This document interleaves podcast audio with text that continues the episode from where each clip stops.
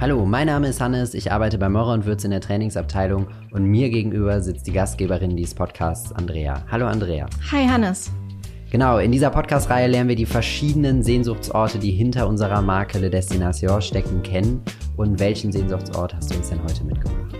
Ich möchte mit euch entdecken 26 Grad 33 Minuten Nord, 37 Grad 57 Minuten Ost. Ich würde sagen, es geht nach Al-Ula. Absolut richtig. Mit Al-Ula entdecken wir heute einen Duft, der den warmen Schatten, die trockene Hitze und die majestätische Aura der hochaufragenden Felsen und der reichen Oase widerspiegelt. Sehr spannend. Und dazu hast du auch einen noch spannenderen Gast bei dir, nämlich Stefan, Bezirksmanager bei uns im Haus, damit viel beim Kunden unterwegs, hat viele spannende Geschichten zur Marke Le Destination zu erzählen und wir freuen uns darauf, was er dir zu Al-Ula erzählen kann. Ich sage viel Spaß und bis gleich. Bis gleich, Dankeschön. Hallo Stefan, schön, dass du da bist. Freue mich. Hallo Andrea, ich freue mich auch. Ja, wunderbar. Sag mal, du bist im Außendienst bei Meurer und Würz. Magst du erzählen, was, was tust du denn den ganzen Tag? Wie läuft so ein Tag bei dir ab? Ja, also ich fahre morgens mit gepacktem Auto los und bin dann schon neugierig auf den Tag, an dem ich meine Les Destination Kunden besuchen gehe, um da die Düfte zu präsentieren, vorzustellen oder zu schulen. Hm, das ist ja eine relativ neue Reise, auch dann für dich mit Les Destination. Wie wird das denn aufgenommen? Wie, wie kommt das an? Das kommt prima an, weil man kann zu den verschiedenen Destinationen so viele Geschichten erzählen, wie ihr hier wahrscheinlich in den Podcast auch schon gehört habt, jeder Ort hat seine Geheimnisse und seine Geschichte. Und so erzähle ich das auch vor Ort beim Kunden zu jedem einzelnen Duft. Und dann wird gemeinsam verduftet und der Kunde erzählt, wo er schon mal war, wo er gerne hin würde und was ihm da gefällt oder was ihn neugierig macht. Und das sind Geschichten und es gibt eine tolle Dynamik vor Ort. Das macht die Sache so besonders schön und spannend. Ja, ich kann mir vorstellen, das ist dann jedes Mal wie so eine Tour durch die Welt der Parfums. Ja, man wird immer woanders hingeführt, findet neue Sehnsuchtsorte, neue Destinationen, vielleicht auch neue Wunschziele. Ist auf jeden Fall anregendes Gespräch, stelle ich mir vor. Auf jeden Fall. Also da passiert ganz viel Dynamisches von Erzählungen und Erinnerungen und Wünschen. Das in Kombination mit den Düften ist schon so emotional und, und bindend vom Kunden zum Duft, das ist schon wirklich außergewöhnlich. Das passiert einem bei anderen Düften nicht in der Form. Glaube ich, glaube ich, sind olfaktorische Reisen auch zu ganz faszinierenden Orten, ne, die ihr da habt bei Les Destinations. Und mich würde natürlich interessieren, welchen Ort du uns mitgebracht hast. Also ich habe euch heute Al-Ula mitgebracht, einen Ort, den die wenigsten in der Regel kennen weil er mhm. in Saudi-Arabien liegt und noch relativ unbekannt ist. Auch touristisch ein noch relativ weißer Fleck. Aber den Duft habe ich heute dabei. Ja, sehr, sehr spannend. Wir kommen da gleich noch zu, aber weil du gerade gesagt hast, Al-Ula sei relativ unbekannt touristisch, da muss ich ja quasi einhaken, denn ich glaube, das ist eins der Megaprojekte von Kronprinz Mohammed bin Salman, dass er gesagt hat, Al-Ula wollen wir der Welt zeigen, wir wollen Millionen, also man rechnet wirklich 1,5 bis 2,5 Millionen neue Besucher jedes Jahr anziehen und er hat da ganz Großes vor. Der soll der neue Hotspot werden. Das ist sein großes Projekt. Und ich fand da spannend, wie einzelne Länder sich da auch schon so ein bisschen dranhängen. Also zum Beispiel Frankreich gesagt ja. hat, ja, wir wollen da eine Zweigstelle vom Centre Pompidou da eröffnen, um eben da auch mit dabei zu sein, wenn es da richtig prompt und losgeht. Ja, das geht dieses Jahr schon los wie Teufel. Auch in der Kunstwelt wird da richtig was passieren. Kunstfestival, wo ganz viel von Andy Warhol Sammlungen dort auch präsentiert wird und auch andere große Künstler. Das ist zum Beispiel einer von ganz vielen Projekten, die in 23 in Alula passieren. Da finden aber auch Pferderennen statt, Extremsportveranstaltungen, Musikveranstaltungen, Musikfestivals. Ach, das ist eine unendlich lange Kette. Da passiert so viel. Bald wird es kein weißer Fleck mehr sein. Wie du schon vorher gesagt hast, Al-Ula ist ja erstmal gar nicht so bekannt. Also vielleicht sollten wir noch sagen, ne, das liegt in der Provinz Medina in Saudi-Arabien, im nordwestlichen Saudi-Arabien. Ja. Und wie du schon gesagt hast, liegt direkt an der Weihrauchstraße, ist also ja eher historisch wichtig. Genau historisch, also denen, die den Handel damals betrieben haben, war Al-Ula bekannt, noch unter anderem Namen, aber da hat man sich dann immer erfrischt, weil Al-Ula ist eine tolle Oase. Da wachsen im Moment äh, beispielsweise nur mal so ein Bild zu bekommen, zwei Millionen Dattelpalmen. Und Al-Ula ist wow. der drittgrößte Dattellieferant der Welt. Da ist also richtig was los. Und Orangenbäume wachsen da. Also es ist wirklich eine, eine grüne Oase auf Lehmboden. Also es ist wirklich ein bisschen verrückt, die Gegensätze.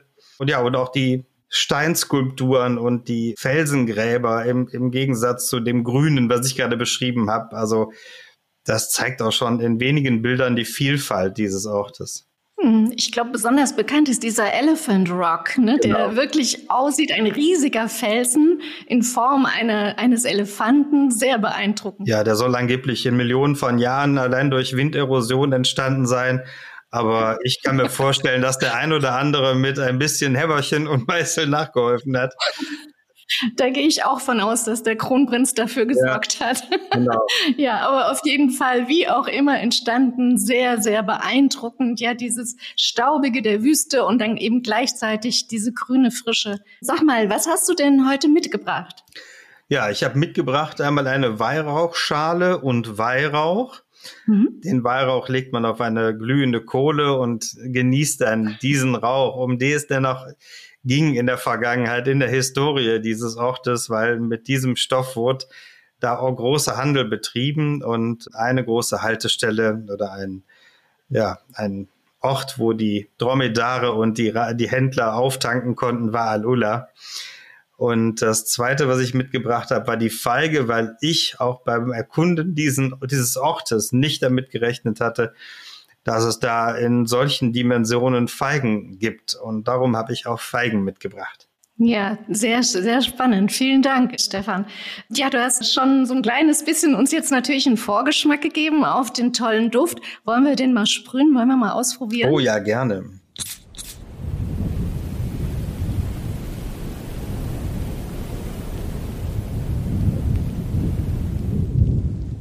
Also zunächst muss man Duft erstmal im Ganzen wahrnehmen, auch wenn er sich in drei Schritten präsentiert. Also dann kommen ähm, ja erstmal spritzige Noten, gleichzeitig aber schon mit einer schönen samtigen orientalischen Tiefe entgegen.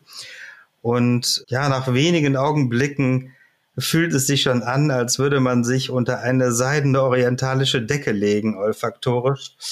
Und die trägt einem dann den ganzen Tag. Das ist wunderbar. Und so erlebe ich den Duft, der jetzt mit den Minuten auch langsam etwas tiefer, ledriger, holziger wird.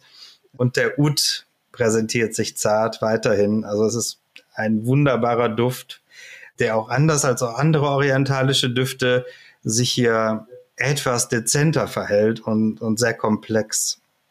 Das ist schön. Mhm. Ich glaube, das war auch die Idee von der Parfümeurin, das ist ja Gabriella Chelariou, die auch gesagt hat, ich möchte Oud als natürlich wunderbare Duftkomponente moderner interpretieren, vielleicht frischer.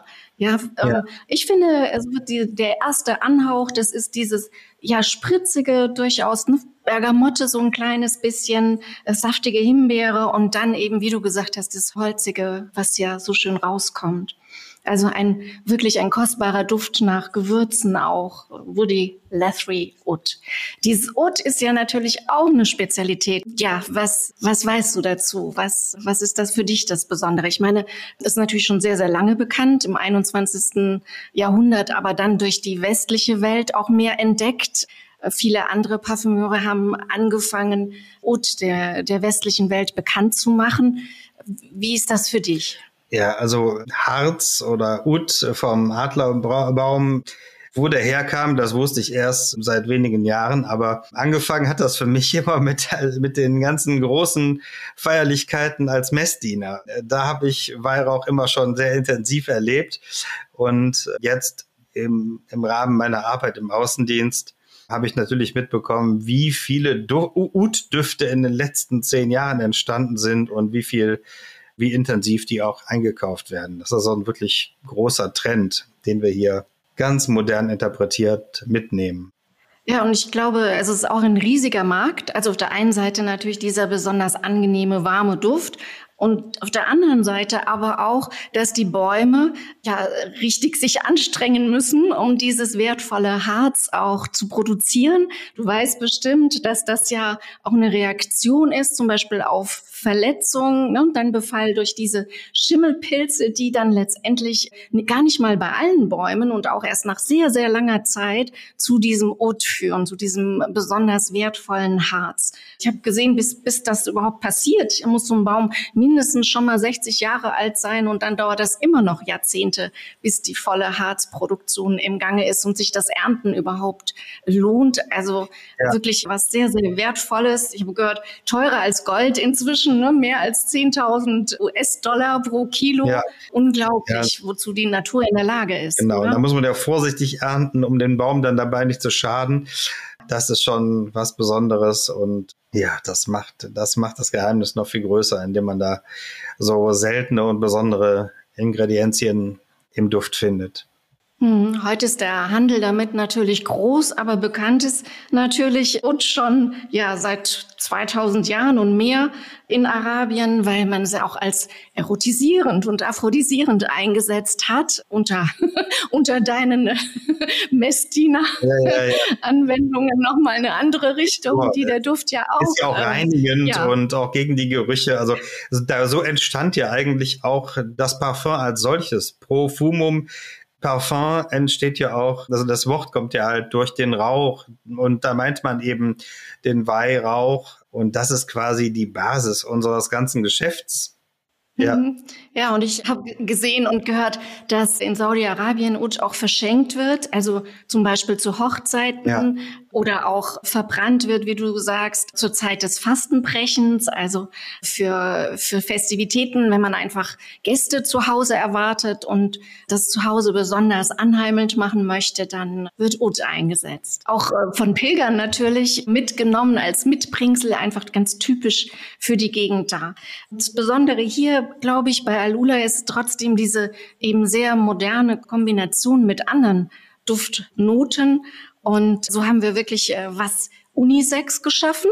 Ne? Also ich weiß nicht, hast du schon eine Erfahrung gemacht, wer den Duft mehr bevorzugt, Frauen oder Männer, oder ist das so halbe halbe? Ja, hier ist schon tendenziell eher, dass es der Herr gut findet. Das teilt sich, also im Prinzip sind alle Unisex und jeder soll tragen, was er mag, aber die Tendenz hier ist schon, dass es eher der Herr trägt. Hm, dann äh, will ich da die Ausnahme. Ich mag den Duft extrem, auch von der Tiefe her, auch von dem Ledrigen her. Ja, vielen Dank, Stefan, für die, für die Beschreibung dieses tollen Duftes. Wenn du die Les Destination-Reihe anschaust, gibt es einen Duft, der dich persönlich auch noch mehr fasziniert als vielleicht die anderen in der Reihe? Hast du noch einen Liebling? Das ist ein kleiner Exot und zwar Sumatra ist noch ein kleiner Liebling von mir, weil er so einen wunderbar starken Auftritt hat mit seinem Patchouli und er riecht wirklich, als würde ich mich mit meinem Kopf in einen Waldboden legen und unabhängig von den vielen anderen schönen Geschichten rund um den Duft von dem tollen Sumatra finde ich wirklich für mich das Patchouli und, und wie es eingebunden ist, ganz hervorragend. Also das ist mein, mein erdiger, natürlicher Duft und der polarisiert am meisten, wie ich festgestellt habe. Ja, mhm, mhm. Entschuldigung, ja, der Erde nicht mag, der, ja. der fällt hier raus. Ja, hat aber auch ein ganz besonderes Long Lasting und ist natürlich auch nochmal ein sehr individualistischer Duft, also nochmal, ja, um sich ein bisschen abzuheben und das Besondere zu zeigen. Dann passt das doch zu dir. Danke dir. ja, sehr gerne. Ja, ich danke dir für das tolle Gespräch. Vielen, vielen Dank und wünsche dir alles Gute. Bis bald. Dankeschön. Bis bald. Mach's gut, Stefan. Tschüss. Ciao, Andrea. Ciao.